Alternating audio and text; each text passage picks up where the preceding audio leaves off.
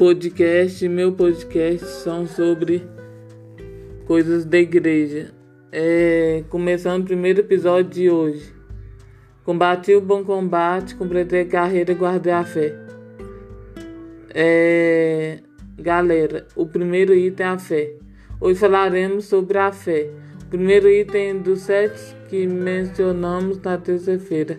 A fé é o conteúdo da economia de Deus. No Novo Testamento, isto é, administração e plano divinos para a humanidade.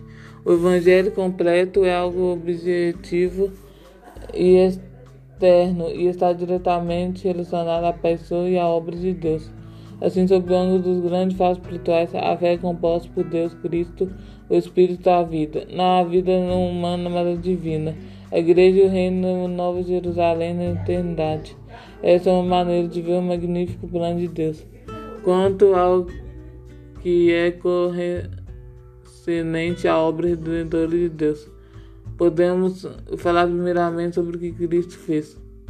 Dessa forma, a fé contém a encarnação de Cristo, seu viver humano, seu sofrimento, sua morte, na cruz, seu sepultamento, sua ressurreição e sua ascensão, bem como o fato de ter voltado para nós como Espírito que dá a vida. Portanto, há diferentes maneiras de chegarmos à fé.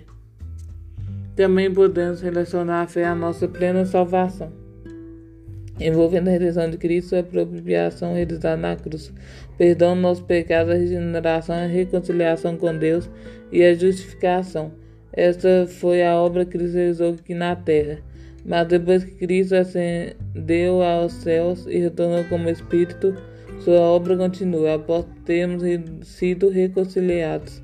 Muito mais seremos salvos na vida de Deus. Romanos 5,10.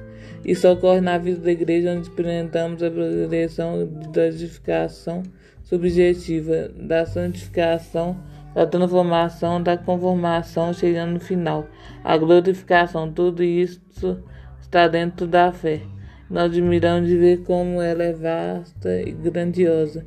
Diversos versículos nas duas epístolas de Timóteo na destinada a ti nos dão maior clareza sobre a fé.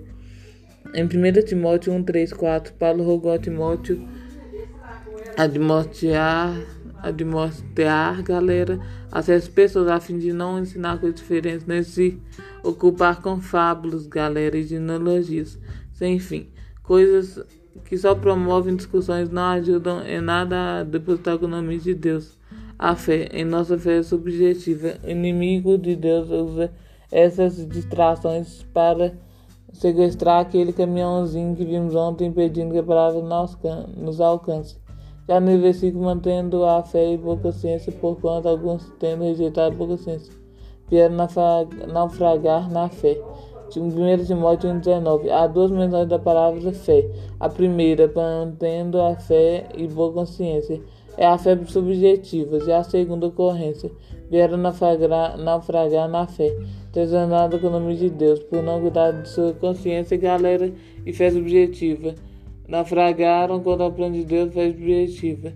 Em outra ocorrência, lemos o mestre dos gentios na fé e na verdade, em que se refere à fé objetiva, como também nesse outro versículo, conservando o ministério da fé com consciência limpa. Atualmente para muito, inclusive entre os cristãos da fé ainda muito mistério.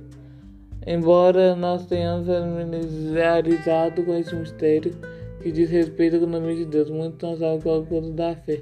Nós precisamos conservar esse mistério da fé com consciência limpa, que é o vaso adequado para conter altas correntes direcionadas à fé objetiva. Oh, galera, agora, apóstolo Paulo Continuando, ainda orienta seu jovem aprendiz Timóteo a se alimentar com as palavras da fé e a combater o bom combate da fé. 6.12 Não é fácil colocar a fé em nós, pois o inimigo quer de todos modos trair-nos. A luta é grande e o perigo é real. Na época de Paulo, alguns acabaram desviando da fé, negaram a fé e se tornaram rebrobos quanto à fé. Paulo também lhe advertiu que nos últimos tempos, galera, alguns apostariam da fé. Necessitamos guardar a fé, cooperando com o Senhor para promover a fé que é de seus eleitos. Timóteo 1:1.